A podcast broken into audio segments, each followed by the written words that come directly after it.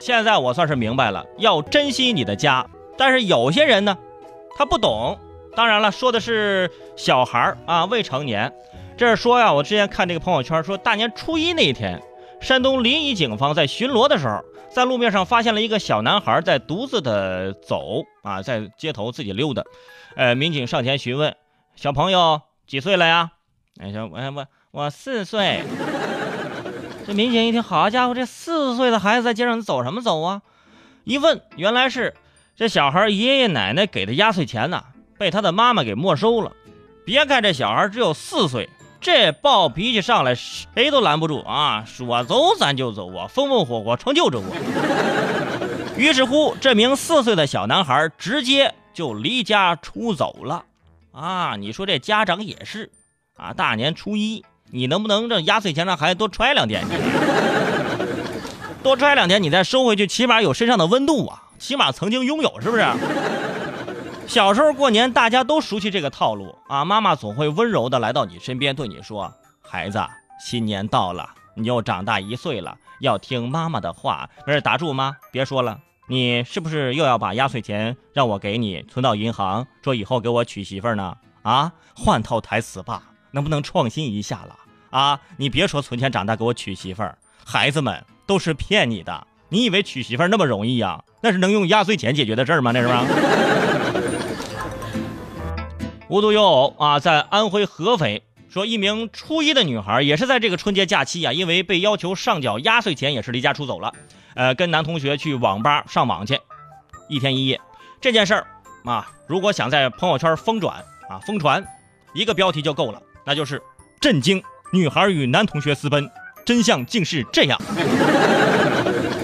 说到这儿，我就不服气了，说为啥年底时候朋友圈就没人写关于压岁钱的文章呢？啊，就比如说给孩子一千块压岁钱，原来是这样的秘密，花几分钟看一下。还有震惊，不让孩子上缴压岁钱，竟有这么多好处，对不对？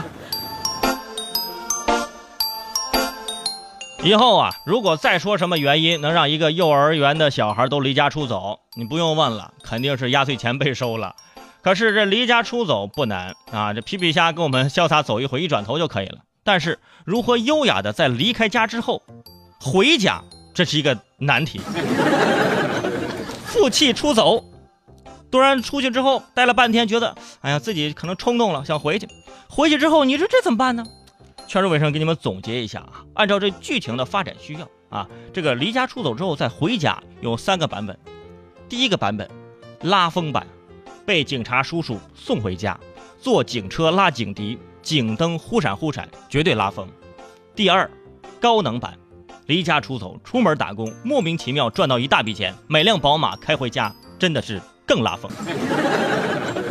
第三，真实版。如果你认为以上两种都过于戏剧性的话，就快点买点爸爸妈妈爱吃的水果蔬菜，抓紧坐车立刻回家给赔礼道歉啊！虽然看起来是灰溜溜的啊，但是这才是真正的潇洒。不过呢，呃，想有一个完美的结局啊，那就是在父母意见不合的时候呢，啊，及时把离家出走的这种任性啊，这种危险的行为扼杀在襁褓当中，就不要去想这个事儿，不要动不动就离家出走啊！家庭是多么的温暖。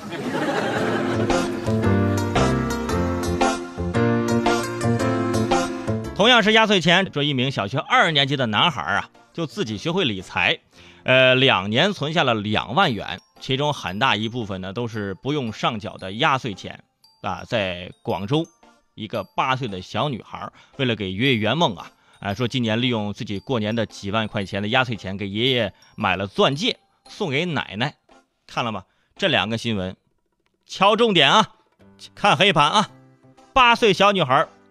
几万块的压岁钱呢？我八岁的时候，五毛钱买辣条都买不起。所以说，我们常说啊，不能只看 IQ 或者看 EQ 啊，还要培养孩子的这个识商。而这识商当中就有财商，就是财政管理嘛。压岁钱该不该上缴，其实并不重要，不重要啊。重要的是如何通过这压岁钱给孩子正确的理财观念、金钱观念，让孩子知道这钱怎么花。啊，这钱该怎么花，能不能花啊？买不买得起？对吧像我啊，我对压岁钱这种东西我就很淡薄了，就我不不我不看重，看到没有？这就是境界，哎，反正没人给我压岁钱，对对，境界。听都听完了，不打赏个一块两块的，你好意思吗？我是主持人齐大圣，如果想收听我更多精彩的节目，可以关注我的微信公众号“男闺蜜大圣”，里面惊喜不断，我在那里等着你哦。